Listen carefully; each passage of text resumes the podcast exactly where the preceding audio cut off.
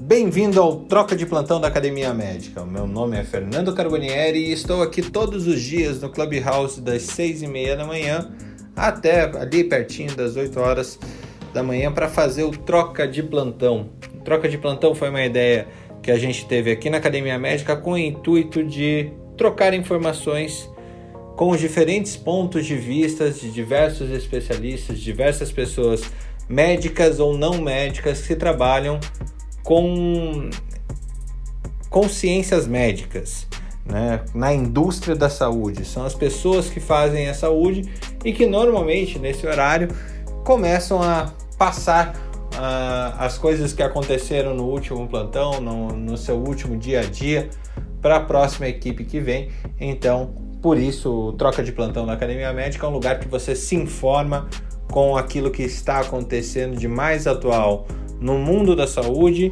Muita coisa já aconteceu e espero que você goste muito desse, desse replay, dessa reprise do dia de hoje, que você vai acompanhar a partir de agora. Bora lá, hoje é dia de sextar com muita treta. Muita treta, porque a, a, ideia aqui do troca de plantão número 45 é discutir o que, que é mais difícil de gerir: um hospital ou um porta-aviões? E por que dessa discussão, né? É, então, para você que está ouvindo a gente pela primeira vez, hoje é um dia que a gente vai falar de gestão, o papel do médico gestor, o papel do, do, do gestor não médico e o papel do médico é, assistente nessa loucura que chama gestão em saúde. É, é realmente muito, muito, muito difícil esse setor. Acredito que a gente tem. É, vicissitudes completamente diferentes de muitos mercados, mas essa comparação entre o médico gestor e o capitão de um navio porta-aviões, para mim, ela faz muito sentido. Por que isso? Uh, nos dois lugares, você, no porta-aviões e no hospital, você tem coisas que explodem. Nos dois lugares, você pode salvar muitas vidas. Nos dois lugares, você alimenta é, e, e é espaço para dormir, para repouso, para mais de 3 mil, 4 mil, 5 mil pessoas. É lugar de trabalho de mais de 5 mil pessoas, os grandes hospitais, pelo menos. É, nos dois lugares, você movimenta uma situação econômica muito grande. Você opera com, com grandes players da indústria mundial. É, e esses players, eles matam e salvam vidas de forma impressionante. Não dá para dizer que um, que um porta-aviões não salva vidas de populações inteiras, porque tecnicamente ele é um instrumento de é, em busca de salvaguardar a segurança de, de uma população, independente de qual ela seja. Não vamos entrar nesse mérito. E um hospital também. Os dois têm uma função, então, social e os dois precisam de alguém para gerir isso. Então, qual que é a diferença de gestão é, e por que, já iniciando a minha opinião aqui, o porta-aviões é muito, mas muito, muito mais fácil de gerir. Porque o porta-aviões ele tem um sistema militar envolvido, onde você tem hierarquias muito bem definidas, você não tem uma rotatividade de funcionários e caso o novo funcionário venha, ele não precisa entrar na cultura, na nova cultura de um novo hospital, de uma nova população ou coisa parecida. Você tem essa essa ordem estabelecida pela hierarquia militar, pela cultura militar. A Ana está aqui justamente para me falar a respeito disso. É, a cultura, essa cultura como que ela funciona também. Uh, enquanto nos serviços de saúde, uh, até então a gente tem um problema muito sério de ser homogêneo, de ser uh, suficientemente é, enxuto e ao mesmo tempo com uma dificuldade de educar essas pessoas para que a gente consiga fazer ou numa hierarquia ou num, numa transição aí de, de, de cuidado entre os os diversos profissionais envolvidos, que são vários. Enquanto isso, lá no meio militar, você tem pessoas diferentes, com é, especialidades diferentes, trabalhando para o mesmo fim. No hospital você também tem isso, só que uma guerra velada entre os profissionais, entre os gestores, entre os, entre os próprios profissionais assistentes, entre os próprios gestores e entre os assistentes e os gestores. Então é com essa leitura maluca que eu quero inverter a ordem, Ana. Você fala dessa um pouquinho dessa sua experiência e depois traz a sua fofoquinha do dia. Bom dia. Ana? Eu perdi o botão. Bom dia, gente. É, foi, tão, foi, foi tão grave assim que você perdeu o botão. É, eu, fui olhar o. Eu tô no tablet, eu fui olhar o, o que eu vou falar agora, e aí acabei é, perdendo onde é, aperta o botão. É, bom, dia. bom, dia. gente. É, é, realmente o militarismo ele é uma coisa à parte, né? É, eu não posso falar muito sobre isso porque é, quando você vira militar, você assina lá que você não pode ficar comentando sobre o que aconteceu quando você era militar, né? Então, e, é, e vai uma, gravado, né? Uma vez em Vegas, sempre é. em Vegas, é isso? É, uma vez em Vegas, sempre em Vegas, né? É, é o que eu gosto de falar do militarismo é que, assim, parece, é muito mais similar à vida normal do que as pessoas imaginam, né? Principalmente quando você é médico, porque é, quando você é médico, você vira médico primeiro, não é que nem nos Estados Unidos, né? Que você vira militar e depois vira médico. Aqui você vira médico primeiro, depois militar, né? E aí, quando você está dentro do, da estrutura, todos os médicos eram médicos antes, e são médicos fora do militarismo também, né? Então, acaba que, né? E a, eu diria que a hierarquia é tão forte quanto é numa universidade. Né? No, na tem coisa mais forte que a hierarquia de uma universidade, né? Que é, que é tão fixa e tão, né? Que é super difícil de progredir e tudo mais, né? Então, nesse sentido, né? É muito similar. E... Vixe, acabou, com a, minha, é, é, acabou é, com a minha tese logo de cara. Não, mas uma coisa que eu aprendi quando eu entrei na. que eu não tinha muito, que eu aprendi mais quando eu entrei na, na polícia, é a, a parte de gestão, que a gente, como, é, como médico, a gente não dá muita bola. A gente só dá muita bola quando a bomba cai no nosso colo. Né? A gente acha que a gente é médico, então tem que ser médico, né? E no militarismo, todo médico tem, né? Eu vou falar isso em relação aos médicos, né? A gente tem um, uma responsabilidade militar também, né? Então, você, todo médico militar é médico do trabalho, porque você é responsável por né, determinar a atividade daquele, daquele policial e é, o, o, como você vai, né? Então, eu era chefe do pré-natal de alto risco, então eu tinha que né, determinar o que ia acontecer com aquelas policiais, é, então é uma, é uma experiência interessante nesse sentido, né? Eu, fiz, eu, eu participei é, da parte de banca de, de, de, licença, essas coisas, porque todo médico militar tem que fazer parte disso, né? Então, e a, e a parte de gestão, a gente que gosta de, de ser médico, cientista tal, é tão importante quanto, mas a gente acha um saco, então a gente deixa para lá, né? Quando na realidade, né, é bem o que você falou, é, todo mundo faz parte do jogo, né? E a gente, às vezes, quando a gente está é, numa, num hospital, por exemplo, a gente coloca aquela, ah, eu sou médico, eu só tenho que me preocupar com o meu paciente, porque eu sou um herói, eu sou Lion do Thundercats, quando na verdade gente, todo mundo tem que jogar o jogo, né? Porque é, pra, pra, pro, pra, porque é o melhor para o paciente, não porque né, a gente tem que se vender por dinheiro ou vender por estrutura, mas a gente tem que fazer o que é melhor para todo mundo, né? Então, nesse sentido, com certeza, a, a, ser militar me ensinou que a gestão é, é, tão importante, é parte do jogo, da mesma maneira que saber qual antibiótico você vai usar, qual cirurgia você vai usar. É, não sei se eu, faz sentido quando digo isso. Ah, Ana, eu acho que faz. Eu vou lhe dizer uma coisa. Uh, minha esposa é médica militar também da polícia. Mas ela manda lá e aqui, em casa não tem muita diferença, não.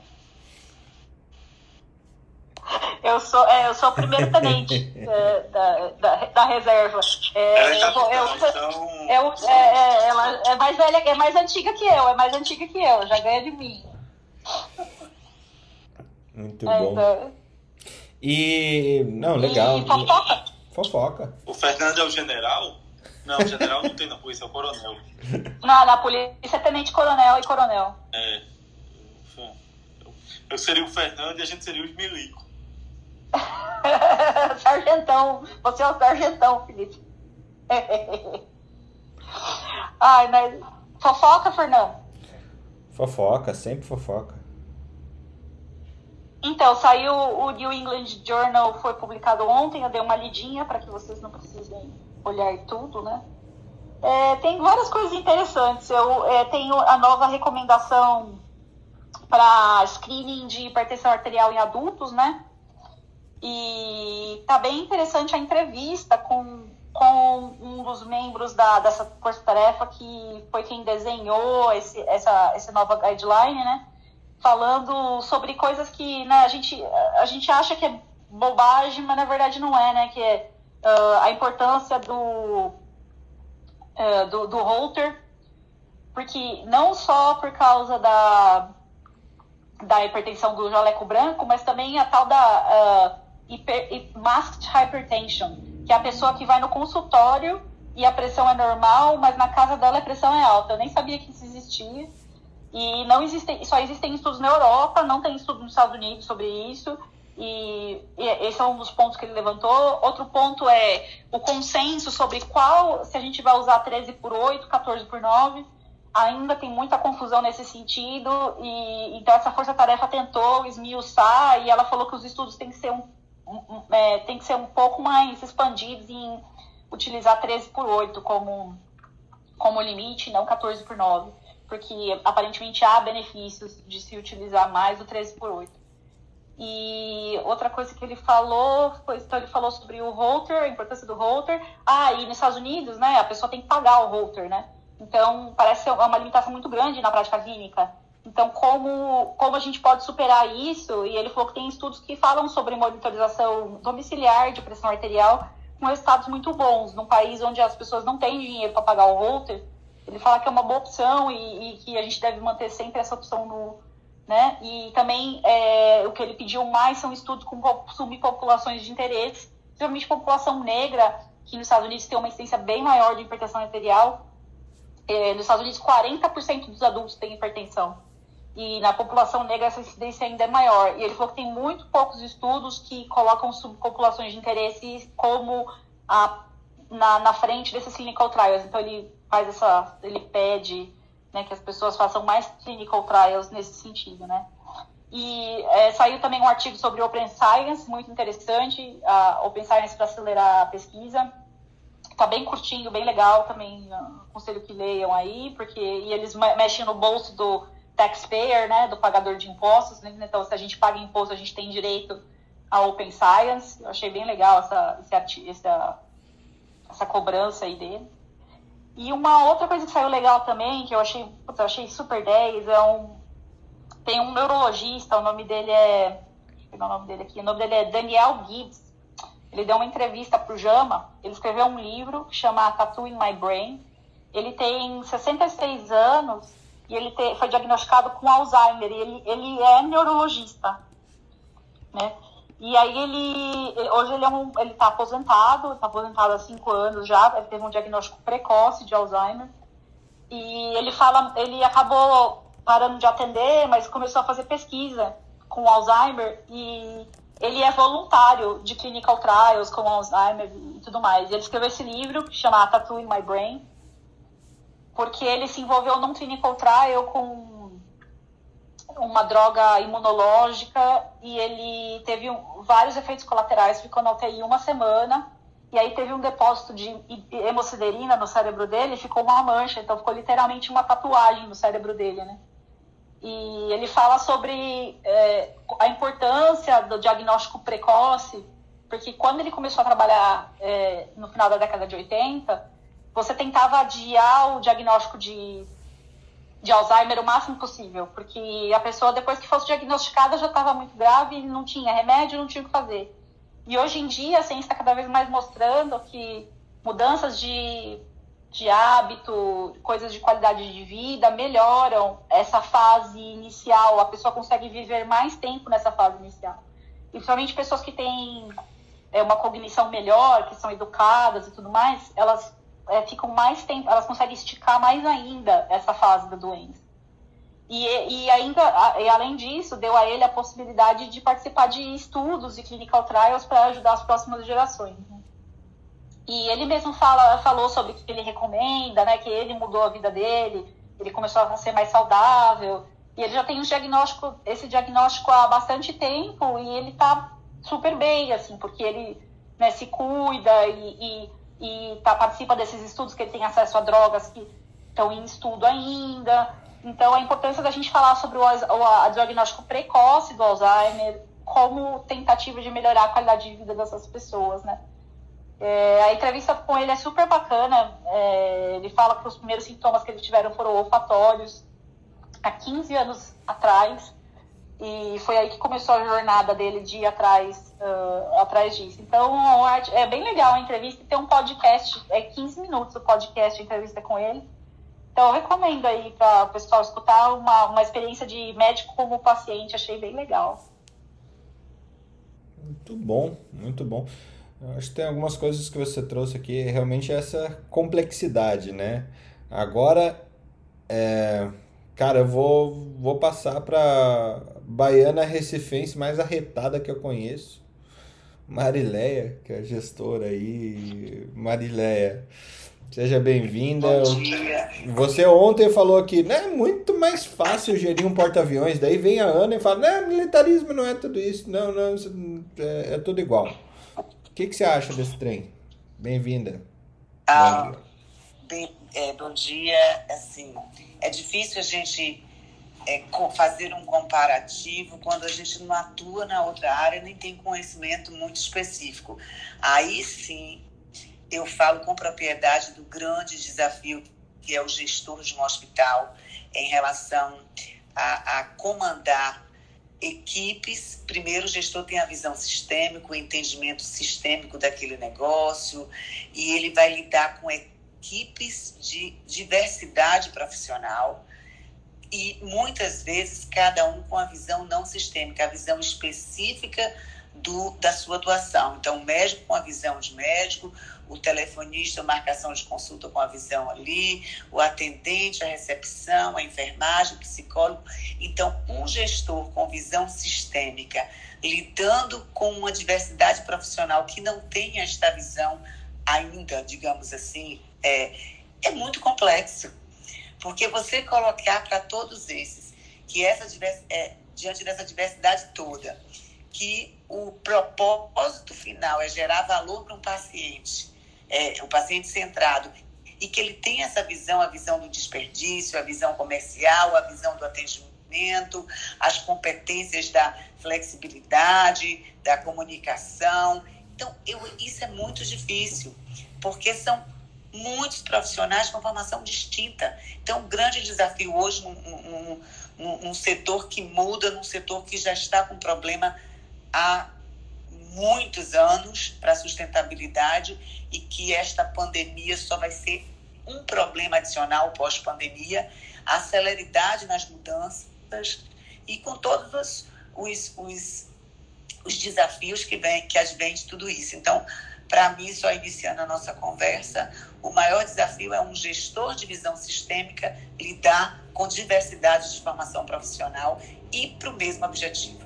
Então, é você conseguir que cada pedacinho desse tenha, de certa forma, essa visão do todo para que possa atuar e você ter dentro de um sistema que é fragmentado, que é descoordenado, que você não tem informações adequadas, que as informações são é, pedacinho em cada canto. Então, para mim, isso é um desafio absurdo, que é essa mudança do mindset, a mudança da cultura, é, é, é e que é um desafio, assim, que precisa ser enfrentado para que a gente consiga fazer com que o setor ele não entre em colapso de uma vez por todas, porque ele já tem é, é, colapsado diversas vezes, em diversos momentos. Como isso é só a fase, a palavra inicial para quando vocês começarem o debate aí a gente poder se aprofundar em cada pedacinho. Agora, em relação à fofoca, ontem eu até mandei para vocês o manual lançado da ANAP, bem interessante. Eles fizeram um estudo com a Bain Company, que é uma consultoria da ANAP, da Associação Nacional de Hospitais. E esse manual fala do cenário que vem pós-Covid, então acho que vale a pena a leitura, até para que a gente tenha um entendimento macro do que é que, que os hospitais ah, ah, entendem e enxergam como um grande enfrentamento e desafio, tá?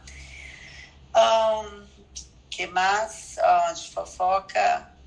Uh, ontem também teve, é, foi muito interessante a palestra ontem, Fernando, do, do SEBEX, do Balestrina, a posse da Sociedade Baiana de Pneumologia. Também foi bastante interessante a importância, que aí, Fernando, você está de parabéns, que é a importância da educação, da gente educar, da gente criar fóruns e, e oportunidades de educação nas diversas áreas, principalmente na área médica, essa, essa formação em gestão. Então, ontem foi muito bem colocado isso. E é isso. Então, vamos aqui para a nossa discussão, porque esse assunto é tão complexo que a gente ficaria aqui o dia inteiro e a gente não ia sair de um pedacinho dele só. Não, aqui eu só tô jogando os confetes para cima. É, tem, é multicolorido e ninguém sabe o que, que vai dar, porque esse assunto é realmente bem difícil. Felipe, saiu, não, voltou. Oi, Marilé. Tô de volta, chefe. é, saiu, voltou, mas eu guardei teu lugar na fila aqui. É, a Marileia deu, deu a passada. Obrigado. O é, que, que, que, que você tem para dizer sobre esse tema? Você hoje que tem uma empresa que atua com consultoria em infectologia e com dados, né? Você tem que olhar basicamente aqueles dados que implodem eles podem ser um, uma linha de maior é, benefício para um hospital quando ele é puramente privado ou bebe dos planos de saúde ou outros sistemas pagadores. É, ou ele pode ser a salvação é, frente a sistemas verticalizados. Né? Bem-vindo. E o que, que você acha mais difícil? Sei que você nunca geriu um porta-aviões, mas entende ah, essa, essa discussão porta-aviões é fácil. Né? Só tem um mar como para resolver e as coisas lá dentro. O hospital ele é bem, ele é bem complexo porque ele envolve várias pessoas que muitas vezes não foram treinadas da mesma forma, de modelos diferentes, com comunicações diferentes. Tem um livro chamado Esse Barco é Nosso, de um major americano, Abenshoff, que ele explica como é que ele tornou o ele tem dois livros, esse barco é nosso e esse barco também é nosso. Em que ele explica como ele pegou a maior frota marítima do, de guerra americana e organizou para que funcionasse como uma e que fosse mais efetiva. É, é muito bom o livro, porque ele fala muitas, muitas das coisas que ele fala, você transfere para o hospital também. E ele mostra que tudo é complicado, tudo é difícil, as pessoas são difíceis. Mas você tem que saber conquistar e liderar as pessoas para tornar aquilo possível. E na, nos hospitais também não é diferente. Né? Então, na verdade, o que a gente precisa é entender como funciona e saber quem são as pessoas que estão naquele controle. E uh, eu brinco que se você não sabe dirigir um porta-avião, contrata um cara que saiba. E vai com ele. E aprende. Quando ele for dormir três horinhas, tu assume o M e vai aprendendo macete, um dia você vai dirigir também. Minha fofoca do dia eu mandei aí no grupo, né? Para os nerds que estavam precisando de alguma coisa de qualidade nos anos 2020, mandei o um encontro aí do Master of Universe com Thundercats. Tire as crianças da sala, tome um Rivotril e leia e leve lenços para chorar à vontade. O He-Man tá mais forte do que ele era no desenho, hein? Pelo amor. É muito mais forte. Tem, eu posso mandar uma, um, um spoiler de uma, de uma das imagens da história para entender mais ou menos o processo. Eu sempre me perguntei por que o mamilo do He-Man fica fora da camiseta. Eu nunca consegui entender isso. Ana Carlos. É, não sabia. Eu, eu não entrei nesse detalhe, mas é verdade. O, o Lion, o Lion, não, é, o Lion é, é mais né? modesto. Você sabe que o Lion tem 12 anos, né? Vixe. Ana Carol, bem-vinda. O que, que, você tem para dizer sobre essa linha é, de gestão médica, gestão hospitalar? Você que trabalha com uma é, tanto na infecto quanto na nutrologia em pacientes críticos e também é uma das pessoas que, é, por trabalhar na infecto e na nutrologia, gere grandes também grandes volumes financeiros e, e vê desperdícios mil é, e também se sente de vez em quando. É, tô, talvez tenha, esteja colocando na, palavras na sua boca e se eu tivesse, por favor, me corrija, tá? É, e de vez em quando acaba se vendo é, incapaz, talvez não seja incapaz, mas uma pessoa que vai. Impotente. Impotente em brigar. Obrigado, Felipe. Impotente em brigar com, com o sistema para melhorar e dar mais é, qualidade nesses gastos todos que a gente falou de saúde. Bem-vinda, bom dia. Bom dia, Fernando. Isso é importante mesmo, e como a Ana já tinha falado, o Felipe falou, é, todo médico ele deve ser um gestor também do pedaço dele, né? Então, essa é uma grande preocupação e diariamente a gente tem que fazer, porque eu acabo tendo que muitas vezes controlar o estoque da parenteral, é, ver qual que eu tenho disponível para fazer para o paciente naquele momento para iniciar antes de eu ter que fazer uma compra e que não chegue a tempo para atender aquele paciente. Então eu tenho que planejar às vezes o meu atendimento dependendo do que eu tenho disponível no momento isso é uma realidade, porque às vezes a gente não tem em estoque no meu hospital tudo que eu preciso para aquele paciente naquela, naquele momento. Então, eu, eu imagino, eu manipulo, eu faço para poder esperar chegar então, essa é uma, uma preocupação, e claro, sempre preocupando também de oferecer o melhor tratamento possível com um custo adequado, né? Não ficar desperdiçando os recursos que acho que em todos os hospitais, mas no meu principalmente, são escassos. Então, é, a gente atende também pacientes de SUS. No hospital que eu trabalho tem paciente de convênio, paciente de SUS. Então a gente sempre está preocupado em resguardar os recursos para atender a todos muito bem. Então, essa, essa acho que é uma situação que todos os médicos deveriam se preocupar, né? Nem todos se preocupam, mas é, é, é uma visão que a gente tem que ter para continuar podendo atender bem. É, isso é que eu tinha para comentar de gestão. E eu tenho as minhas fofoquinhas de hoje também. Pega lá o fichário. Ó, os Estados Unidos estão relaxando as regras na, na utilização de máscaras para as pessoas que estão completamente vacinadas. Então, os americanos que foram completamente vacinados podem relaxar o uso das, das máscaras, especialmente no ambiente externo. Essas são as novas regras do CDC que foram anunciadas pelo presidente Joe Biden. É, e aí as pessoas podem progredir para uma vida mais normal e eles pretendem que elas sejam capazes de se reunir com fam familiares e amigos no dia 4 de julho, que é o, o dia da independência americana, né? E é, é comum que as pessoas se reúnam nessa data. É, e mais do, de 50% dos americanos já receberam pelo menos uma dose da vacina. Então, é, o novo número diário de casos que o CDC reportou foi de 53.934 casos, uma diminuição de 16% da semana anterior. Então, eles acreditam que essas pessoas que receberam ou duas doses da Pfizer ou duas doses da Moderna e uma dose da vacina da Johnson nas últimas duas semanas podem participar dessa, dessa modificação, tá?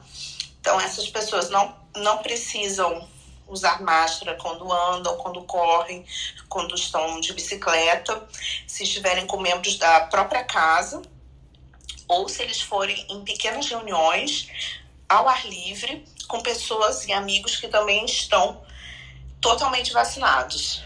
É, a, agora, essa, essa parte eu achei estranha. Eu não compreendi muito, não, porque eles falam, é, falam de restaurante. Aqui eles falam que a pessoa pode ir no restaurante, ficar do lado de fora, com amigos, com múltiplas é, pessoas de múltiplos casos, mas quando ele fala das pessoas que não foram vacinadas, eles dizem que as pessoas têm que usar máscara no restaurante. Aí eu quero entender como que vai fazer isso, como que vai usar a máscara no restaurante. Acho que quem fez a regra não pensou muito. E aí é, for, as regras foram criticadas que precisam ser um pouco mais simplificadas, tá? Outra notícia. É, olha isso que legal. No Reino Unido, legal, mas assim, a gente vê a nossa situação. No Reino Unido, já, é, já estão se preparando para fazer um booster da vacina no outono, e o Reino Unido agora já é, assegurou 60 milhões mais de doses da Pfizer para fazer esse booster, porque eles querem evitar um aumento de casos no inverno. Então, eles já estão pensando no booster, né? A gente ainda nem chegou perto do, da vacinação, eles já estão pensando no booster. Porque no Reino Unido, eles já tinham 517 milhões de doses de oito vacinas diferentes para uma população de 67 milhões de pessoas. Então, isso inclui 100 milhões de doses da Pfizer, 100 milhões de doses da AstraZeneca, 17 milhões da Moderna, 30 milhões da Janssen, 60 milhões da Novavax e eles ainda têm vacinas que ainda são candidatas, que eles também já asseguraram doses, que é a Valneva, a da GlaxoSmithKline e também a CureVac. E enquanto isso, os países em desenvolvimento, onde o Brasil resolveu se enquadrar, não estão nem perto de conseguir vacinar a população. E outra, essa notícia eu acho que a gente ainda não comentou, ela já tem dois dias, mas de que uma dose de vacina diminui o risco de passar a infecção em até 50% para outra pessoa de Covid-19. É, num estudo que foi feito com os contatos familiares de pessoas vacinadas, então mostrou que a probabilidade de passar a, a infecção para um contato familiar é de 38 a 49% menor em indivíduos que tinham sido vacinados. A, a limitação que ocorreu nesse estudo é que não, não foi feito um controle para ser, serem estudados indivíduos assintomáticos. Isso é, foi visto só com indivíduo sintomático, mas comparando com a população em geral, é, na transmissão intradomiciliar, foi possível observar essa diminuição. E essas são as notícias do dia de hoje. Eu cantei a bola do booster, hein? Eu cantei a bola do booster, de você Não fazer é? duas doses de vacina e fazer uma dose extra que vai fazer imunidade pro resto da vida. Isso no episódio 8 ou 9. Sim, e os Estados Unidos já estavam falando também que não podiam doar, que eles precisavam garantir o booster da população deles. E agora o Reino Unido veio e falou mesmo que vai fazer, tá feliz da vida. E a gente nem perto de vacinar, eles já vão para o segundo round. E a gente aqui, vocês são os cavaleiros do apocalipse, né? Ficam anunciando as coisas que a gente não vai ter. Veja só. Engraçado que nós somos sete originais, né? São exatamente o número de seus do Apocalipse. Raimundo, seja bem-vindo, seja bem-vindo. Não consegui ficar ontem na sala de, de saúde é, de valor a preço justo. Adoro essa sala, todas as quintas às 19 horas. É, porque estava com o João aqui apertado e tinha um webinar também às 8 que a gente falou sobre design de design thinking para enfermagem.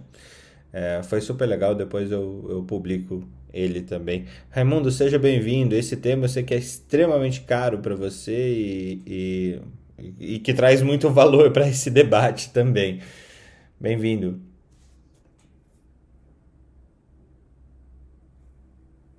A gente não te ouve, Raimundo. Ele abriu o microfone, mas acho que não tá saindo, né? Tira do carregador. Ah, é, pode ser o carregador. O meu não tava funcionando porque eu tava ligado com o carregador esses tempos atrás. Ou sai e volta na hora. Vocês não fizeram moderação de Clubhouse. Não, não paguei cinco. Opa, te... agora, agora temos o Raimundo. Tudo bem, Raimundo? dia a todos. Muito obrigado pelo privilégio de, de participar desse, desse, dessa discussão extremamente rica. Né? É, é, a provocação do dia, né, na minha perspectiva, é, ambos são muito difíceis de ser, de ser geridos. Né? Mas, na minha experiência, é, a, as unidades hospitalares, a dinâmica que exige para é, se alcançar é, resultados continuamente positivos é muito superior a, ao, ao, ao porta-aviões. Né? A, a, rapidez com tomada de decisão, é, a capacidade de trabalhar com pessoas é, diversas e com, com experiências e com, e com é, práticas é, diferenciadas e, e, sobretudo, a capacidade de integrar todas essas práticas na perspectiva de, de oferecer uma atenção é, cada vez melhor e, e, e com um impacto eh, econômico e financeiro adequado, eh, me parece que o gestor hospitalar ele, ele, ele necessita de, de conhecimentos e de capacidades superiores ao, ao comandante ou ao gestor do, do porta-aviões. Essa é a, minha, minha visão assim bastante simples e rápida sobre a provocação que você está nos trazendo. É, com relação à fofoca, né, eu, eu, realmente quero reforçar o que a, a nossa colega Marielle nos trouxe. Né? Eu também recebi o, material da, da ANAP, né? e é interessante que na, na perspectiva é, de cenários né, e de modelos de cuidados alternativos, é, uma das tendências é o lar se tornar um ambiente de cuidado preferido. E aí, quando a gente olha a, a, essa informação e, e, e, leva isso, por exemplo, para os cenários que o The Economist apresentou, né? ou as tendências de que, sobretudo, os grandes hospitais precisam rever os seus modelos, né? É, me parece que está tá muito alinhado essa essa, essa perspectiva né, de que é, os hospitais deverão se tornar muito mais ágeis, efetivos e, e menores na perspectiva do, de tamanho físico. Que loucura, né, Raimundo? E a gente vendo uma verticalização absurda nesse sistema, né? Pelo menos aqui no Brasil, não sei se lá fora. A gente vendo o grupo ímpar crescendo, o a Apvida e Notre Dame Intermédica se fundindo e comprando o hospital a rodo. A gente vê o, o Mater Dei fazendo IPO, é, que são sistemas baseados em grandes e gigantes hospitais. Né? A gente vê o, o, a Redditor, que antes de ir para a Bolsa já era financiado, já tinha dinheiro do Fundo Soberano de Singapura, então o mercado que tem interesse internacional quando olha aqui para dentro do Brasil e a gente tem também essa perspectiva do aumento do autocuidado e do aumento da, do home care, do aumento do, do, dessa gestão pessoal da saúde. É, como é que você vê esse basicamente essa, essas duas faces da moeda? Assim? Ao mesmo tempo a gente está inchando o sistema hospitalar gigante e vendo ali na frente uma saúde que não é baseada em hospital? Eu, eu, eu, vejo assim, o modelo do, do ímpar, eu vejo um modelo assim, mais moderno, que na verdade eles estão buscando é, construir um, um, ecossistema, né? Então eles, eles estão, é, você cresce é, nos hospitais e, e, e para mim isso é um, é, uma, é, um, é, um, é um momento, é, é uma passagem né, para uma consolidação, mas a construção do ecossistema, ou seja, todo, tudo aquilo que gira em torno do hospital, me parece uma visão, uma visão mais, mais inteligente, uma visão mais moderna e que, não sei é, se, é um, se é mais um sonho, mas é uma perspectiva que eu tenho que a gente deva caminhar para isso ao longo do tempo. O próprio, próprio Apivida é, também já, já começa a olhar no modelo do, do ecossistema. Então, não apenas o hospital, mas todos os serviços que giram em torno do hospital. Muito legal, vou seguir. Depois tem outros modelos que, que vale a pena a gente discutir. Débora, você como gestora aí de saúde populacional de uma grande empresa, como é que você vê isso, principalmente dos hospitais é, que prestam serviço para a maior parte da sua população? Você, como que você vê os gestores desses hospitais e se eles conseguiriam gerir um porta-aviões? Oi, Fernando, vocês me ouvem? Sim, muito bem. Ah, ótimo. É, sobre gestão, ontem a gente estava fazendo uma diretriz operacional e eu, eu mesmo estava apresentando fazendo balcone, porque os colegas às vezes eles têm uma dificuldade em fazer o balcone, né? Eles acham que a pessoa vai ficar magoada, né? De, de ser chamada a se concentrar no assunto. E aí o que, que acontece? Eu propus é, para grande liderança e eu queria aplicar comigo mesma que o nosso objetivo seriam reuniões de 45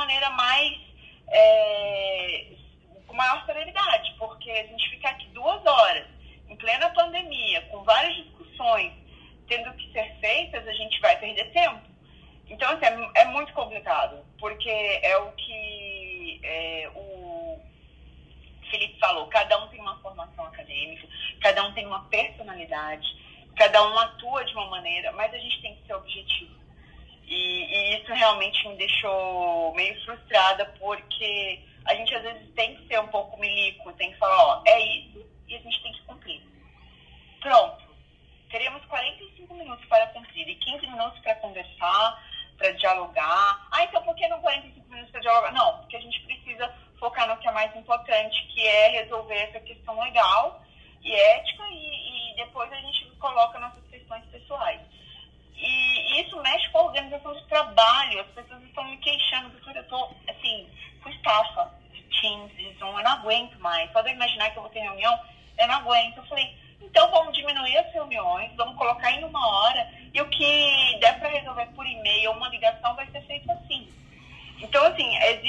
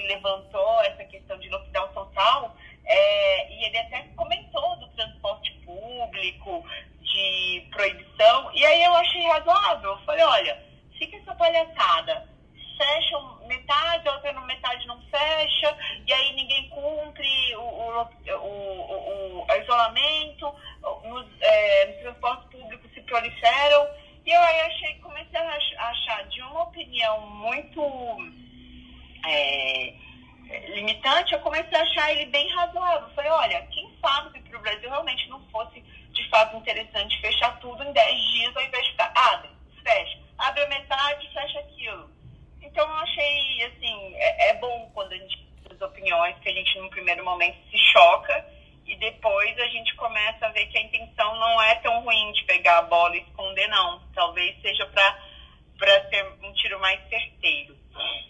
Outra fofoca também pegou a Ana, que, que, tem mais fofocas, é que robô deve ajudar médicos em cirurgias com crianças que sofrem crises epiléticas.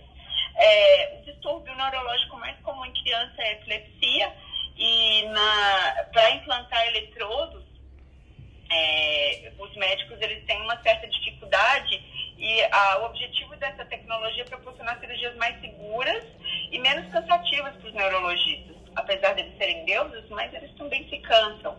E o robô tem câmera, sensor, inteligência artificial, ele mapeia os pontos que devem ser os eletrodos e para o médico ter um guia. É, é muito interessante. Mas aí cai naquilo que a gente vê com a Marileia e é o que eu percebo aqui também na nossa questão de sinistralidade.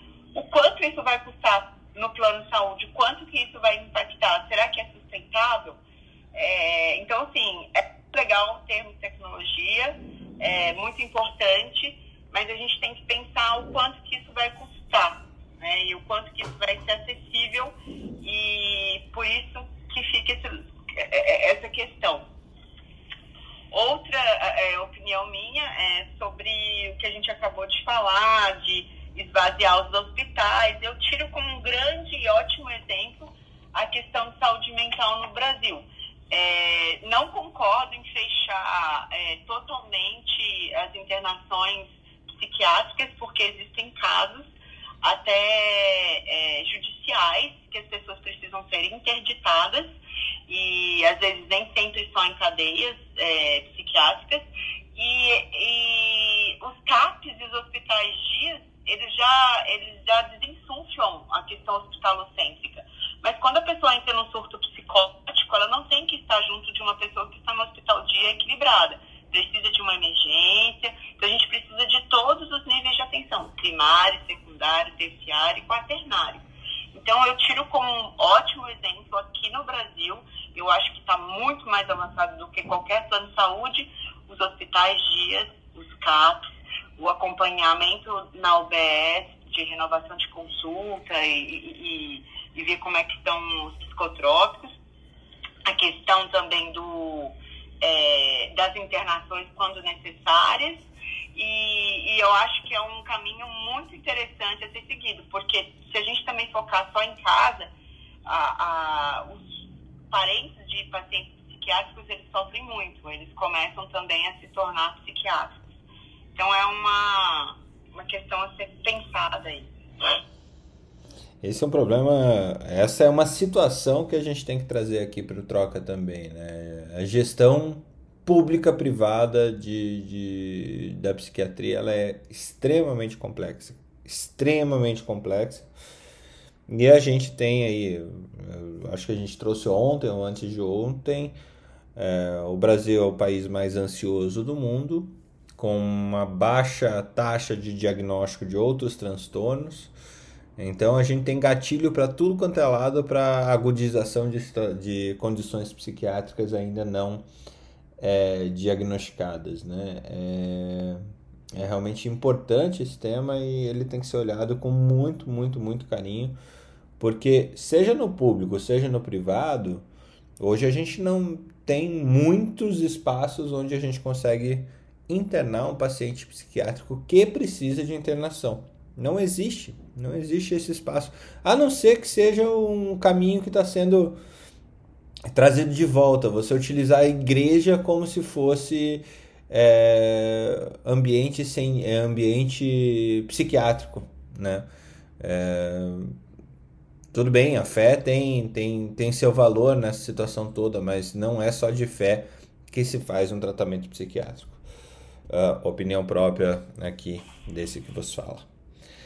É... Fernando, tem lugares ainda assim, é, é, em hospitais quaternários, lá no HC, no ITQ, existem internações ainda, mas são pouquíssimos lugares. É, no Rio de Janeiro, é, lá na Polícia Militar, na polícia, os militares lá da Marinha, eles têm é, é, centros de internação ainda, mas eles estão querendo acabar com isso e é, é muito complicado. Não sei se vocês lembram do, do Champinha, ele é, é uma pessoa que não pode conviver em sociedade e ele está preso. Isso tem que existir. Não tem como a gente lidar. Tem pessoas que não conseguem, não foram domesticadas o suficiente para poder conviver é, socialmente. Então é extremamente preocupante. Mas, assim, é, essa questão de, ah, não, agora vamos tirar porque em Barbacena barbarizaram todos os pacientes psiquiátricos. Não, nem 8, nem 80. Tem que ter lugares mas eu acho que a estrutura é, é, do atendimento e saúde psiquiátrica no Brasil é, é, pública é muito boa, só que tem esses gaps aí de gestão. E tem, tem uma questão, né, Débora? Tem uma questão aí. Ela é muito boa aonde? Lembramos que temos 200 mil Brasis diferentes. Né? Marilé e depois Felipe, para falar do assunto. Fernando? Estou ouvindo. Olha só, uh, é, em relação ao que, que você colocou dos hospitais, o que estava se discutindo aí da verticalização, do que vai ser dos hospitais com o paciente sendo mais cuidado em casa, uh, o que é que eu entendo? É, é, é, nessa perspectiva que a gente tem que analisar de mudanças, de mudanças de cultura e de mudança dos modelos do cuidado.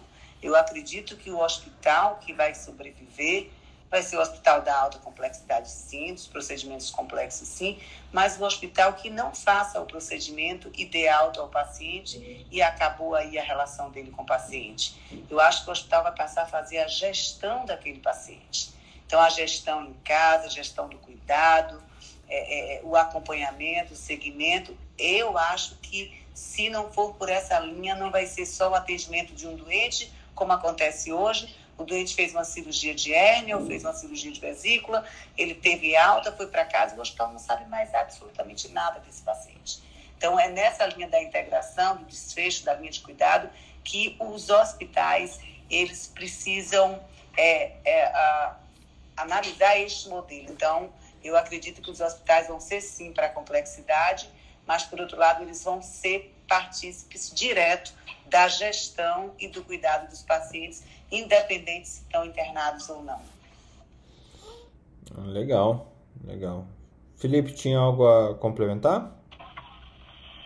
Não, que a Débora falou dessa história da reunião dos 45 minutos, eu ia falar de uma experiência. Eu tive um diretor médico que ele tinha umas ampulhetas, umas ampulhetas mesmo, assim, a azul era de 5 minutos, a vermelha era de 15, a verde era de 30 e tinha uma de uma hora.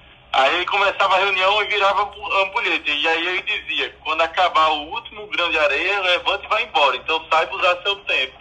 Então isso objetivava, você ficava olhando para a ampulheta e falando o assunto, falando o assunto, e isso lhe forçava a falar o que era o principal logo de cara, para não ficar nada dependente depois. Então, a, aquilo ali era fantástico. Eu achava aquele modelo de reunião dele bem interessante, mas você ficava com a ampulheta ali cobrando em cima de você.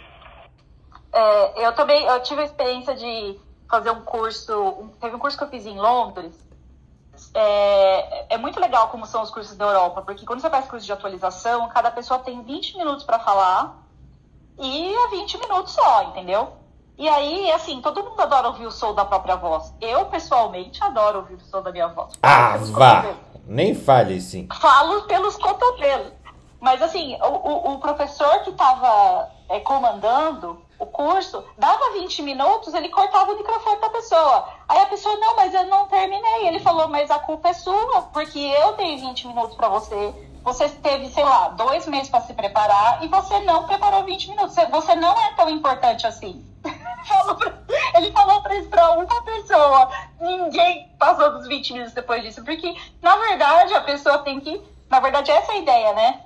Se você tem uma hora de reunião, todo mundo sabe qual é o tempo que está lotado para aquela pessoa. Se prepare para falar aquele tempo. Você não é mais importante que os outros, né? E outra coisa também que eu queria falar para Débora é que eu lembrei eu, é, esse novo protocolo que saiu de hipertensão aí no New England Journal e, e tem, é, depois ouvindo o podcast com o cara que organizou, eu lembrei muito dela e do Alexander porque ele falou bastante sobre a necessidade dos exames é, ocupacionais, exames periódicos, como uma forma importante de diagnosticar hipertensão arterial, que a gente tá, que na pandemia foi deixado de lado.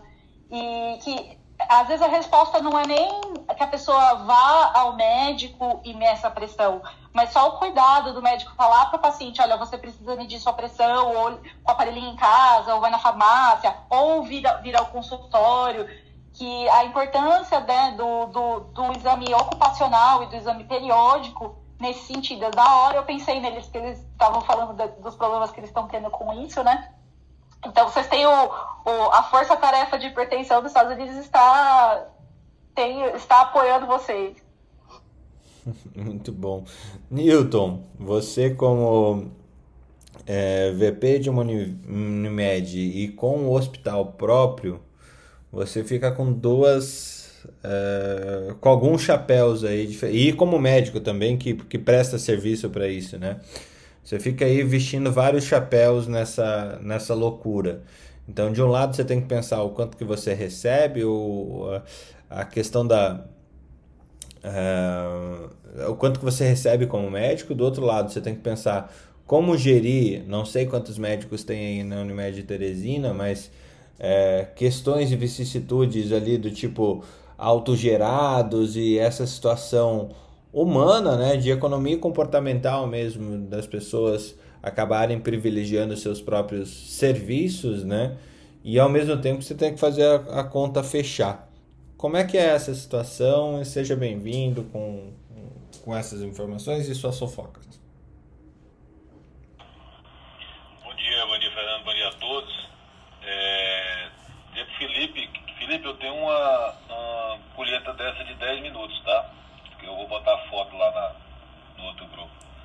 Na hora que o gerente entra na minha sala, eu já vi a ampulheta, ele já sabe que ele está contando os 10 minutos, para ele não se prolongar muito. Eu gosto muito de gestão ágil, de reunião de, de 15 minutos, sem muito papo furado. Eu, eu realmente é, gosto dessa parte de otimizar o tempo. Em relação à gestão hospitalar, eu vou dividir é, didaticamente as três dificuldades.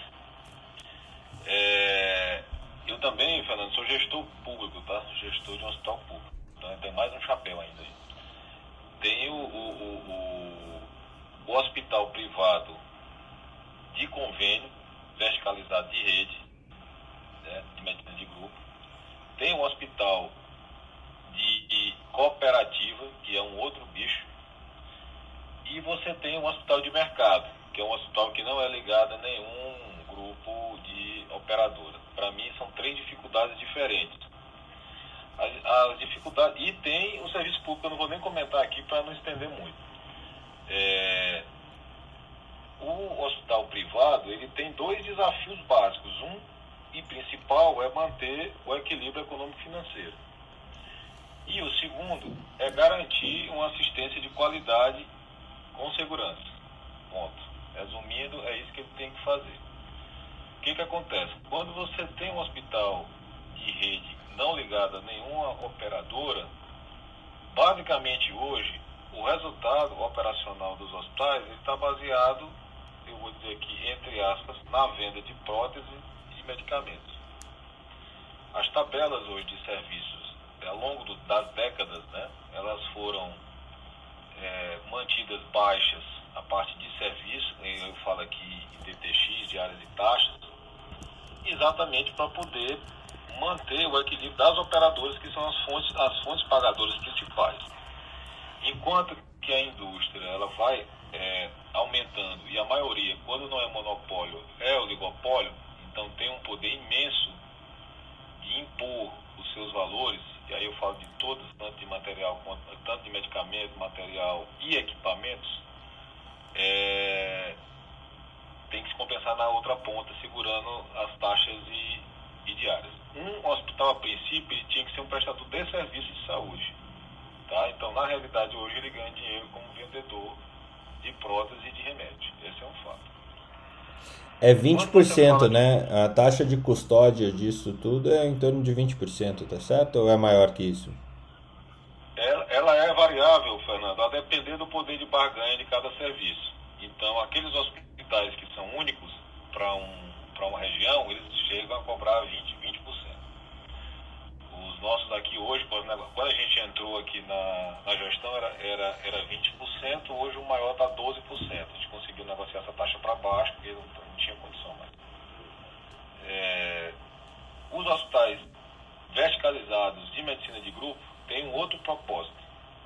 É economizar ao máximo, é, dando uma é, assistência que, que esteja, vamos dizer assim, é, tentando né, ter uma qualidade mínima, pelo menos. Então, eles vão ter que fazer essa gestão porque eles têm que segurar a parte, a parte do custo é, hospitalar. Um serviço próprio de uma operadora, ela, ela, ela tem algumas finalidades. A principal é regular o custo mesmo. Ela baliza o mercado onde ele está inserido, certo? É, a outra seria garantir a qualidade do seu beneficiário. Né? Teria esse benefício também. É, um hospital de cooperativa, aí ele tem outra dificuldade. Você perguntou nossos números aqui, nós temos mil cooperados. Desses mil médicos, 300 trabalham nos nossos recursos próprios. Então, um terço né, da cooperativa. Aí entra o outro problema. É, quando eu, eu ah, administro um hospital de medicina de grupo próprio, é, eu posso determinar de cima para baixo o honorário médico. Os honorários médicos e a folha, a folha de pagamento é, tem um custo importantíssimo, no, é, é, é, tem uma participação importantíssima no custo hospitalar. Então, quando eu tenho um, um, hospital de medicina de grupo, eu posso simplesmente dizer que o médico vai ganhar uma consulta de 50 reais e uma cirurgia de 200 reais. Ou você, tá, ou você aceita ou cai fora. Simples assim. Quando eu estou numa cooperativa, aí o negócio já é diferente. Por quê? O negócio da cooperativa, ele, no cerne do negócio, ele tem essa, é, vamos dizer assim, esquizofrenia, né? Que é o dilema nosso, de todo dia. Ao mesmo tempo que a fonte de renda do médico é, obviamente, o seu trabalho médico, o honorário médico, a cooperativa tem que se manter sustentável. Então, você não pode baixar muito o que você paga para o médico, senão a cooperativa não tem sentido de ser, senão você não precisa ser cooperativa. Mas, ao mesmo tempo, você tem que manter a viabilidade financeira do negócio. Esse é o grande desafio. Então, eu acho muito mais difícil gerenciar, gerir um hospital de cooperativa do que qualquer outro hospital, que já é difícil por si só. Por quê? Um é, hospital são vários negócios dentro de um negócio.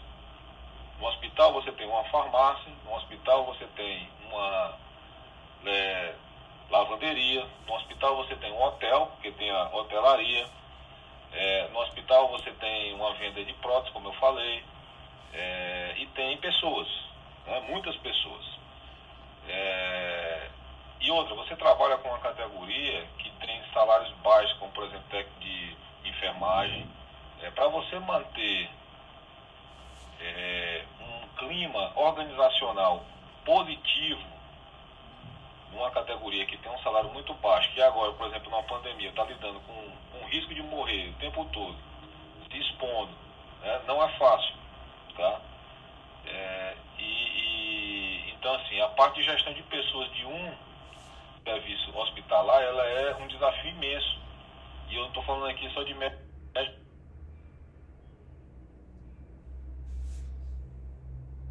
O médico, no caso, é o que dá, é o que dá vamos dizer assim, ele, ele, ele, é, ele tem as suas dificuldades, mas quando você passa para a área de enfermagem, de técnica de enfermagem, é muito, é muito pior você manter o, manter o clima, entendeu? Porque realmente são salários baixos. E assim, salário baixo por quê? Porque é, aquele serviço tem que manter o seu equilíbrio financeiro, econômico financeiro.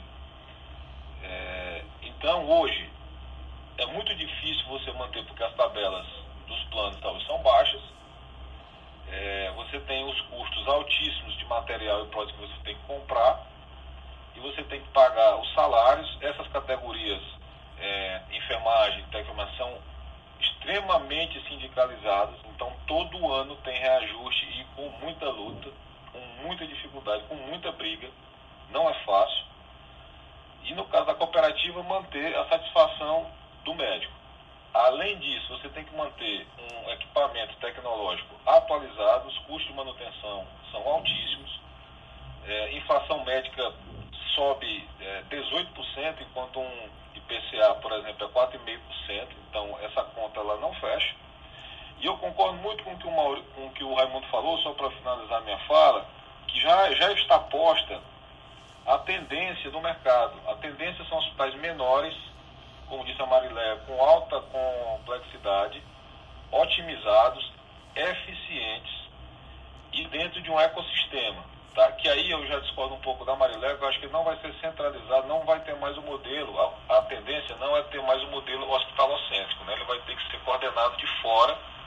É, no, plano, no plano de saúde a gente tem as áreas que coordenam isso, é, mas vão ser hospitais com certeza menores, com menos leitos, e o cuidado vai ser em casa, vai ser em home care, vai ser o autocuidado, que já, é, quando bem feito, o home care ele tem um custo pelo menos uns 20% menor do que uma internação é, hospitalar.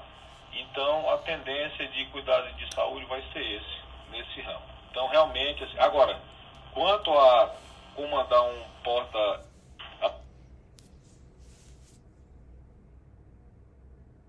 isso, né? Mas eu imagino que você também comandar um a, a, a aeroporto no mar também não deve ser muito fácil.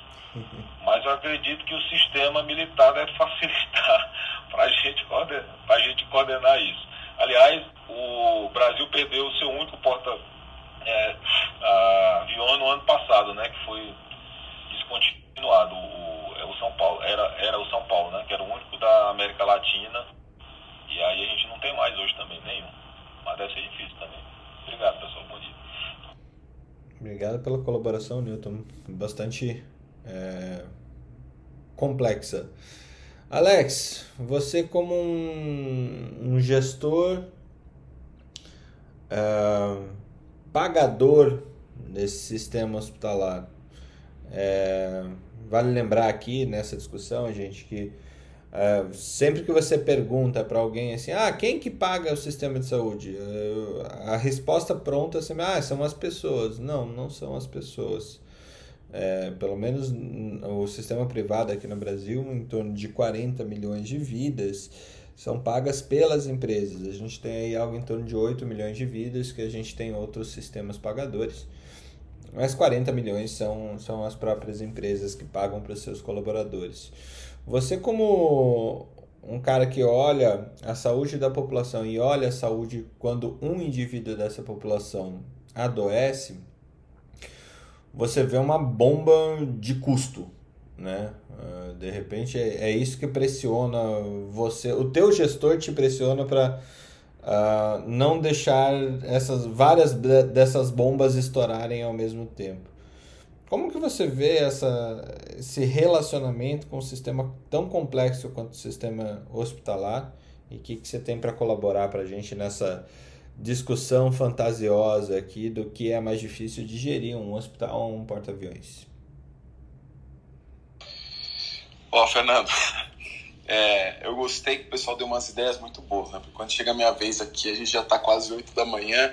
Então, Mas é, é estratégico você ficar é, por último sempre, é, né? O, o, pessoal já, é, já deu umas ideias interessantes de ampulheta aí, você vai pensando aí, viu?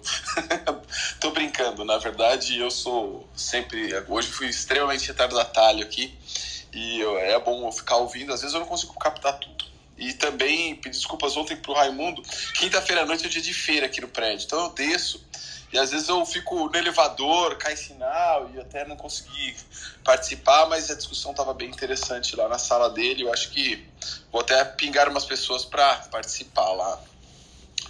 É, bem, é, é legal. Eu não tenho, nunca geri um hospital, né? Meu, meu processo de gestão foi sempre do outro lado, né? de um lado no serviço público, onde eu fui gestor de, de tanto da parte de atenção primária durante muitos anos, na diretoria médica de muitos anos de um município que tinha uma relação com um hospital gigantesco e que e aí a minha visão do hospital é quase que é, enxergando um inimigo na frente por conta é, dos, dos modelos de, de relação que a gente tem justamente com a estrutura hospitalar, né? E agora e, e, a outra parte da minha vida foi na relação também, olhando do lado de fora aqui, mas de quem paga a conta, de quem é, cria os mecanismos de acesso, é, tentando criar mecanismos de acesso mais sustentáveis, né? E eu acho que a mensagem aí, é, do ponto de vista. Para que a gente não fuja muito do, do, título, né, que é gerir um hospital ou um porta-aviões, mas é, a gestão do hospital, hoje em dia, é, ela, ela justamente pelo modelo, né, onde você mudou, né, hoje você tem é, pessoas grandes grupos gerindo, você vê ações na bolsa, e se você vê ações na bolsa, você, você busca o lucro de uma forma muito mais forte, diferente do que a gente tinha, as instituições, instituições sem fins lucrativos, né? As, as, as, a, a gente tem agora um modelo mais voltado ao mercado. Quando a gente tem um modelo voltado ao mercado, a gente pode fazer uma comparação, é claro que muito superficial, com banco, por exemplo, né? Onde eu vendo uma carteira de produtos, né? Você não vende mais, você não está agora entregando o que é preciso para o seu cliente, você vende uma carteira de produtos, né? Então, por quê? Porque você tem que trazer é, esse lucro. E aí você compara com a indústria de alimentos, né? O hospital com a indústria de alimentos, então você tem aí é, uma indústria que não está entregando lá aquele alimento é, saudável, né? É preciso colocar um monte de gordura hidrogenada, colocar, é, como diz na indústria da cerveja lá, aqueles cereais não maltados na cerveja para dar lucro, né?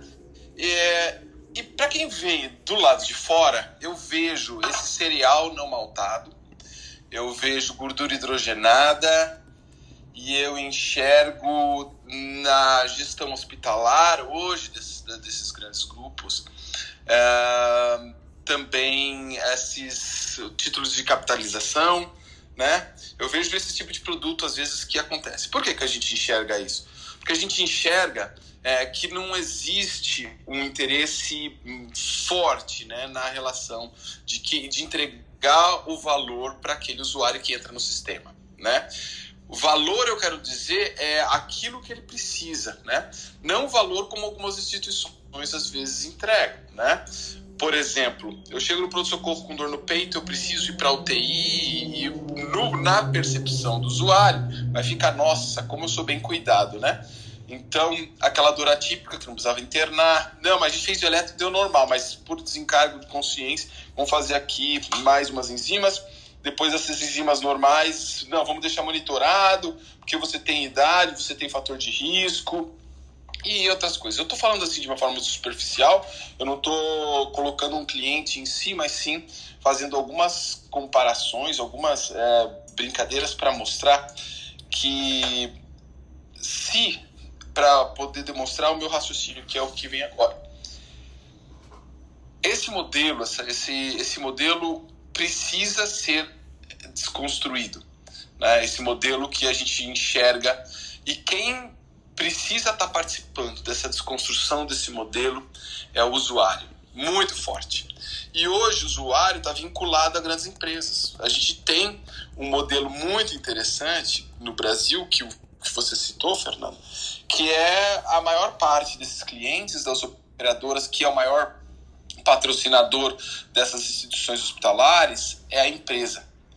Então, as empresas se, podem se organizar como parte dos interessados, isso vem acontecendo, o grupo CNI, etc., para que a gente possa ter uma discussão quando entra entrando todos os stakeholders, todos os interessados para melhorar esse processo, esse sistema, é o que vai funcionar, né? Onde cada um desses interesses é, entram nessa conversa. Eu digo isso porque a indústria alimentícia só muda quando eu tenho uma consciência de que aquele produto é mais saudável para mim e eu sei que aquilo o que é bom, o que é ruim, né? Então eu preciso trazer esse conhecimento para quem está lá na ponta também, para que ele consiga discernir o que é certo e errado, né?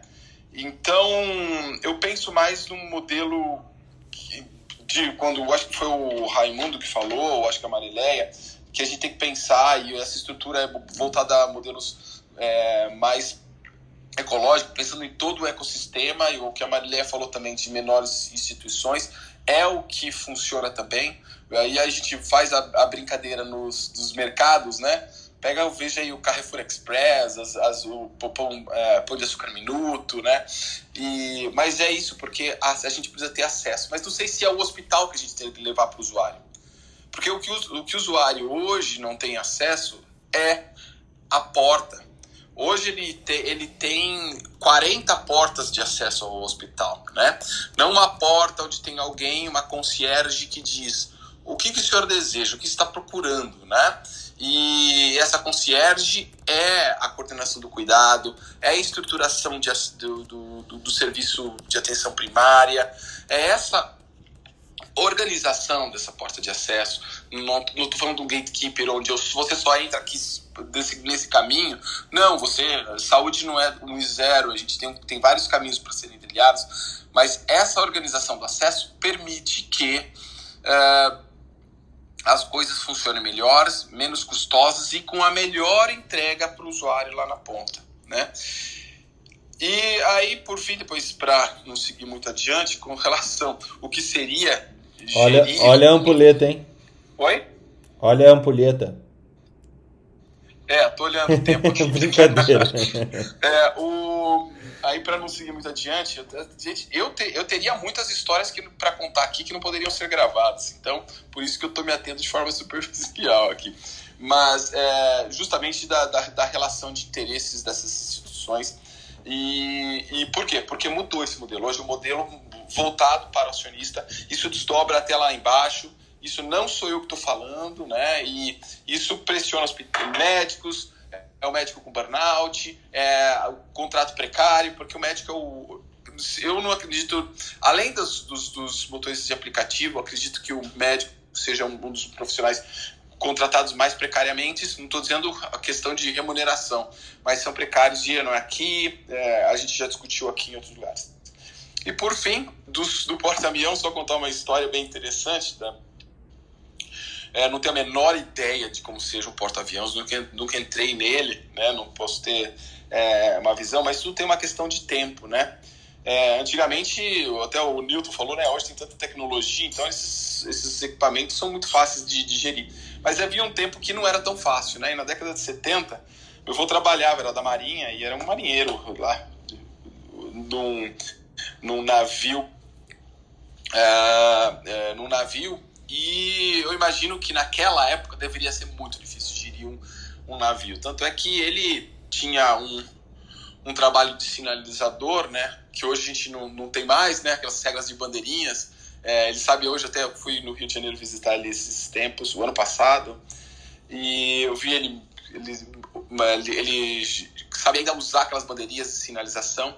E ele teve um ato muito interessante que ele conseguiu aí uh, salvar uma colisão do navio brasileiro porque estava vindo submarino e que não tinha sido detectada, né? Então ele conseguiu fazer isso, é, salvar isso. Foi condecorado pelo presidente Geisel na época como herói da nação brasileira e tudo mais. É um, uma passagem interessante, mas eu acredito que hoje a gente tem tecnologia, mas será que os nossos interesses estão direcionados à melhor gestão? Essa é a pergunta que, que fica, né? De todos os interessados, todos os stakeholders desse processo. É, Fernando, me permita rapidamente só fazer depois, uma observação. Depois dessa, dessa questão do, do Alex aí, realmente o microfone está aberto, Marilé, fique à vontade. É... Olha só, o, o Newton, quando você falou assim, não concordo em hospital é, que o modelo hospital não será mais hospitalocêntrico, eu não falei isso quando eu disse mudança de modelo do hospital. Os hospitais, sim, é, é lógico que, que, que ele vai mudar no sentido de que vai ser de alta complexidade e vai fazer a gestão do paciente pós-alto. Eu acho que essa é uma estratégia muito interessante no cuidado do paciente e ele fazer todo esse segmento pós. Então, não significa ser hospitalocêntrico. Ele vai internar de alta complexidade, fazer os grandes procedimentos e fazer a gestão do paciente que hoje ele não faz. Eu acho que o hospital tem que pensar nesse modelo também. E em relação, Fernando, que você colocou que as empresas que pagam, que a gente fala que pagam, na realidade, é, se a gente for pensar na população como um todo, nós é que pagamos mesmo. Os, o, a, o sistema de saúde, com nossos impostos, com nossos pagamentos particulares para quem não tem plano ou que não conseguiu acesso a algum procedimento que errou ou não. Então, a gente é que desembolsa isso mesmo. E nos próprios é, planos empresariais, muitos têm a coparticipação, além de, muitas vezes, pagarem até metade do, do, do plano. Então, essa análise precisa ser mais detalhada, porque, no final de contas, as pessoas, nós todos, pagamos sim pelo, pelo, pela assistência à saúde é, é, e a responsabilidade é grande do controle disso, porque o dinheiro, os recursos são finitos e a gente vai colapsar. Se a gente não mudar e mudar na prática, tem muita teoria bonitinho, todo mundo fala muito é, é, gerar valor, agora vamos para a prática, vamos praticar o que a gente está pregando, para que a gente efetivamente consiga gerar sustentabilidade nesse setor. Eu acho que uma das coisas que a Úrsula falou em off ontem para mim, depois, eu acho que a gente tem conseguido trazer no troca de plantão aqui temas extremamente espinhosos e posicionamentos uh, colaborativos. Eu acho que de uma maneira muito, muito, muito interessante que o Clubhouse ele proporciona é que aqui a gente não está interessado em realmente em só Ana ouvia o, o, o, som da própria voz. É, esse fato da gente esperar a fala de cada um dá tempo para que a gente possa digerir muitas coisas. Eu tinha algumas certezas que foram dissolvidas durante essa nossa conversa. É, e a gente tem a capacidade realmente de trocar com muita qualidade. E essa troca é, proporciona é, mudança. Aqui, enquanto o Alex falava, quando o Raimundo falava, quando o Newton falava, começava a me surgir dezenas de possibilidades de, de, de teste, de MVPs diferentes para a gente abordar um sistema tão complexo. É, ontem até o Alex, junto com o Hamilton Cabral lá, o Hamilton escreveu um texto excepcional que vai ser publicado na academia ainda hoje sobre o mundo Bunny. O mundo Bunny, Alex, se quiser, quiser discutir rapidamente o que, que é esse mundo Bunny, mas eu posso caçar aqui a, a definição correta enquanto você fala. Ou Newton. É... Nossa, rapaz, eu escutei isso ontem, viu, Fernando? É, então, eu fui apresentado com essa palavra ontem, exatamente. É. Esse assunto do, do Hamilton, hein? até participei, a gente chamou ele para falar, ele que é o grande expert, né? Mas justamente é, é uma interpretação hoje de, de como está esse cenário do mundo, né? Que a, a gente saindo do modelo é, de complexidade para o modelo não linear, mas a gente reflete o que era na década nas décadas passadas, né, no, no, nos anos 80, né, para como, como se comporta o dia a dia no, é, com, com, relação a esse cenário e já sabendo, né, claro que esse bunny é, já está acabando, porque como a gente está interpretando o presente, né, ah, esse, esse universo uh, que a gente vive hoje de é, como é que se fala? Esse universo que a gente vive hoje com essas características, ele tá, é, ele, ele, também vai sumir e vai sumir rápido, né? Porque a gente sabe que, que a gente vai sair do modelo não linear, mas a gente desse, desse modelo onde é, vamos lá, não sistemático, não linear, para um modelo que, que vai ser mais compreendido. Porque a gente está hoje no, no Big Data, né? A gente está tendo dados para todos os lados e que gera uma ansiedade, que também esse AD do, do Bunny tem a ver com ansiedade, né? E, e a gente vai chegar talvez num, num, num outro modelo que, que espero que seja o Funny, né? Porque que não é mais ansiedade, mas é mais sentido. Boa, Alex. É, que, que, é o, que é o não, não linear, que a gente vai enxergar uma forma mais estruturada aquilo que a gente enxergava de forma muito uh, abstrata, justamente porque a gente vai conseguir gerenciar melhor esses dados, né? a gente está aprendendo isso mas eu acho que esse, essa lição não vai aprender tão, a gente não vai aprender tão rápido, né? É, mas vou deixar lá para o pessoal ler a matéria, senão eu vou estar tá fugi, é, fugindo aqui do tema. Não, eu queria dar uma, uma só rapidinho ainda no final disso. Só rapidinho. É, Bunny, para quem for procurar, é B de Brighton, significa fragilidade, E é A for anxiety, ansiedade, N para não linear non-linear e I para incompreensível. Ou seja, ele traduz muito do que a gente viveu aqui com a pandemia. Né? Então, era um mundo VUCA, agora é Bunny, tomara que seja Funny. Pode falar, Alex. Eu mal, eu mal tinha decorado, eu mal tinha terminado de decorar o VUCA, agora tem um Bunny, né? E agora aí Tomara que mude, e, e, e, se prepara, porque esse bunny vai acabar, né? Vai entrar um mundo. Espero que um mundo funny, né? Não sei como é que vai ser. Mas o, é, o que eu queria lembrar, assim, é, eu não acredito que. Quando, quando eu falo que eu acredito no que a Marileia conta da, da distribuição de, de, desse modelo de, de levar, é porque ele é importante, mas não a maior complexidade, né? Mas outras, outros serviços de complexidade nas, na, em todos os lugares. Os serviços de laboratório fazem muito disso, né? É, os grandes laboratórios de, de chegar em todos os lugares, né? Com, com certos modelos, eles fazem estudos, estudo populacional para entender, é, para chegar a esses serviços.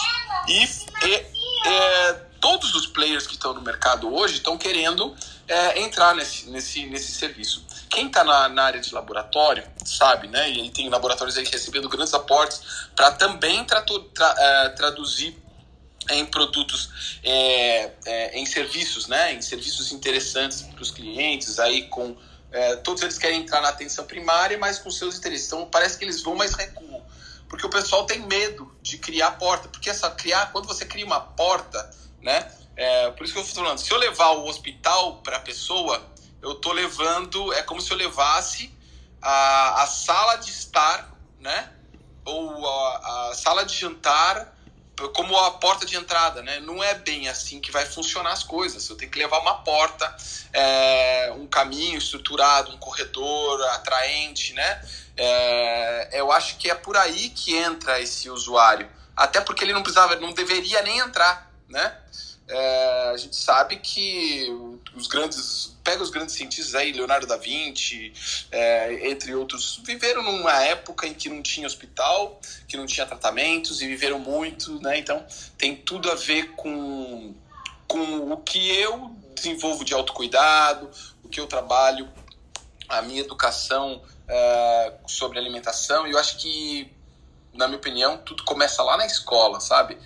É, eu acho que é o que vai mudar é a nossa educação e para que a gente possa forçar o sistema a trabalhar de uma forma diferente. Foi assim que, vamos lá, vamos colocar Coca-Cola como o hospital mais, mais rico do Brasil, né? Ela viu que o core business dela não dá para ser vender Coca-Cola, porque eu tenho um mercado agora que pensa diferente, né? Que quer água, mineral, né? Que quer suco natural e aí vem, ah, quer suco natural, então eu te entrego néctar, né? com 30% de suco, mais é, outras coisas mais. Então, é, esse interesse é do, do, hospital. Então, se a gente não colocar todo mundo nesse, nesse contexto, a gente vai ficar com, no, no foco. Uh, no foco de hospital que dá lucro, hospital que dá lucro, e, e, e, não é um discurso de valor, não. A gente já sabe que a gente já, já tem 30 anos de história, mas né? Bárbara Tarfeld já discutiu lá na atenção primária. Quanto mais é, pronto-socorro eu ponho, maior, pior é a, é a, é a é, pior é a assistência de saúde. Quanto mais médico generalista eu coloco, é medicina baseada em evidência, está falando aqui. Não existe evidência de que eu melhorar o hospital, aumentando o hospital, vai melhorar a saúde de uma população. É o contrário. Se eu aumentar a atenção primária, eu vou melhorar a, a, a saúde de uma população. Quanto mais especialistas, é, pior a atenção primária. Quanto mais generalista, melhor. E aqui a gente tem no Brasil 40% de médicos que não têm especialidade, 1,7%, 2, desculpa, 2% de médicos de família e o resto é tudo especialista. Né? Então, eu estou fazendo uma crítica aqui de quem é de fora e que não sabe gerir hospital. Mas eu, eu acredito que a solução a solução da saúde da população não está na gestão do hospital. E nem porta-aviões, né? não sei gerir porta-aviões. Muito bom. Gente, últimos comentários antes de eu fechar a, é, fechar a sala? Raimundo. O Fernando, é, é, um dos day one da minha vida, né, foi ter a oportunidade... Me ouve? Me ouve agora? Sim, sim, muito bem. Ah, legal.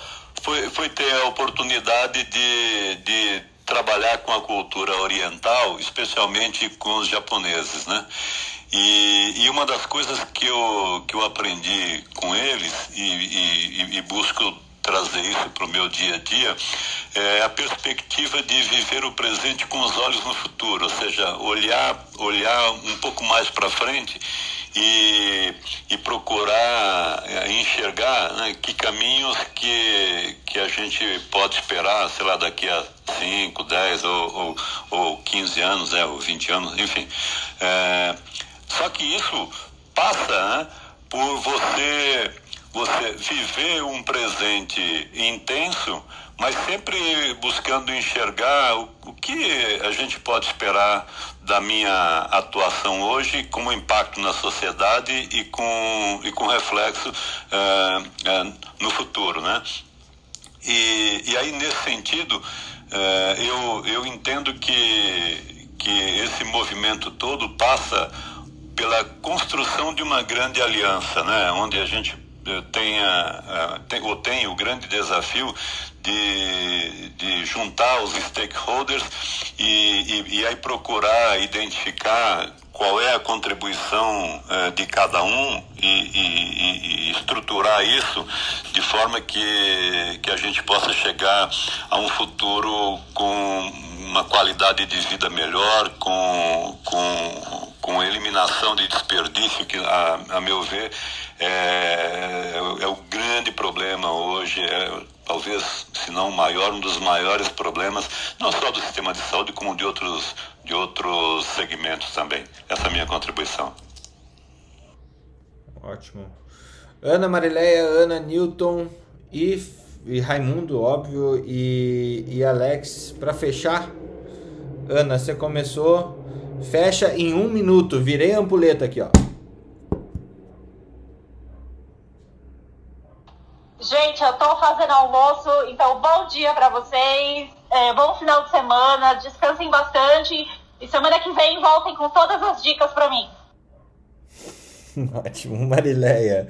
É muito difícil é, esgotar esse tema, mas eu acho que se a gente cada vez mais levar essa discussão, é, ventilar essa, essa discussão, a gente vai ter melhores resultados, né? Bom dia. Bom dia, bom fim de semana para todo mundo. De fato, Fernanda, é uma discussão é, que é muito importante e, como você falou, a gente precisa circular a informação, não só aprender, mas circular, para que todos comecem a ter pelo menos uma ideia, vão entendendo o assunto e que a participação de todos é fundamental para tudo isso. Muito importante mesmo. Bom fim de semana. Obrigado. Ana Carolina Carvalho, bom dia. O que, que você acha disso tudo e o que, que esse assunto te, te tocou hoje? Bom dia, Fernando. Não, é, acho que reforçou o que eu acreditava. Foi muito bom, a, a discussão foi muito boa e sempre traz novos insights, né? A gente começa a ver na, na fala dos colegas, mas é, basicamente reforçou o que eu acreditava assim, gostei muito. E queria desejar uma excelente sexta-feira para vocês, um, um, fim de semana com a família, que vocês aproveitem com responsabilidade e que nos vejamos novamente segunda-feira.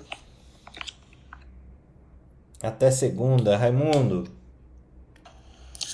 Cara, eu me sinto privilegiado por esses momentos, pela alegria de ter participado desse, desse encontro. Saio com vários insights e, e muito obrigado a todos e um excelente final de semana. Newton?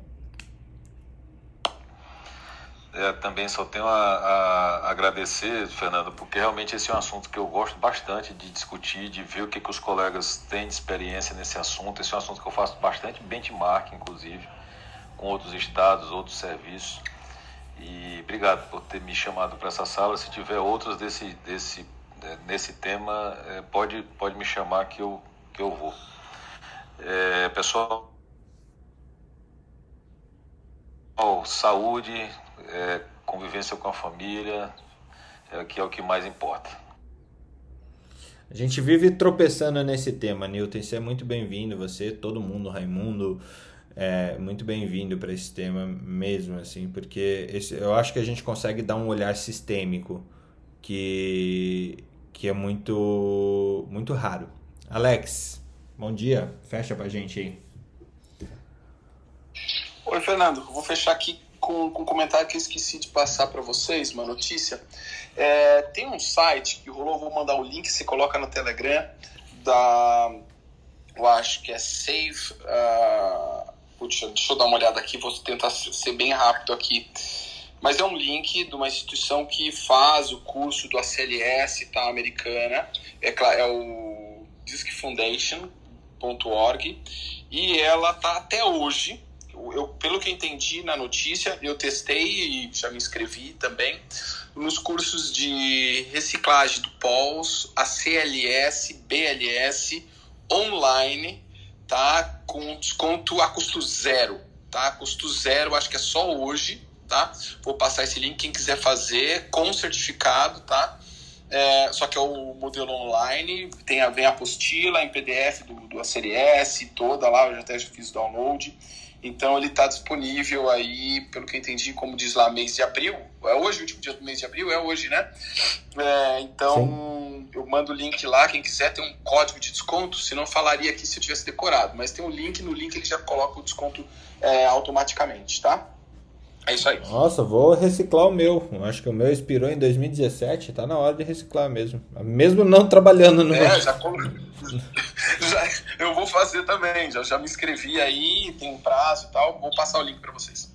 Beleza, obrigado, Alex. Para quem não está no grupo do Telegram ainda, só chamar ali no, no, nosso, no meu Instagram que a gente põe para dentro para você ter acesso a tudo isso, ou no grupo da, ou na academiamedica.com.br você pode ver é, o podcast dessa a gravação desse evento aqui que a gente fez hoje, de segunda a sexta, a gente está com troca de plantão aqui da Academia Médica e ali clicando no troca de plantão da Academia Médica você consegue ter acesso também aos podcasts antigos, aos dias antigos. Esse foi o número 45.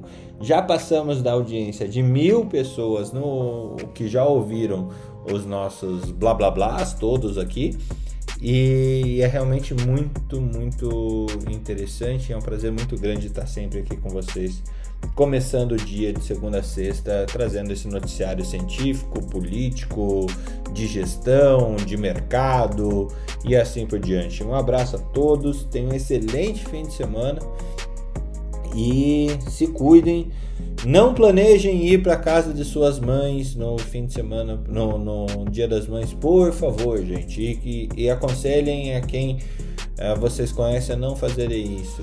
Isso daí vai ser mais um evento super spreader no Brasil e sim, temos mais jovem morrendo, porque só para fechar com uma notícia, saiu um estudo recente falando que IMC acima de 23 é predispositor é, à morte no Covid. Então, é, se você é, tem uma pancinha já, não, não precisa nem ser gordo. Você tem uma pancinha um pouquinho mais avantajada, você tem uma predisposição acentuada. Um abraço a todos e um excelente dia.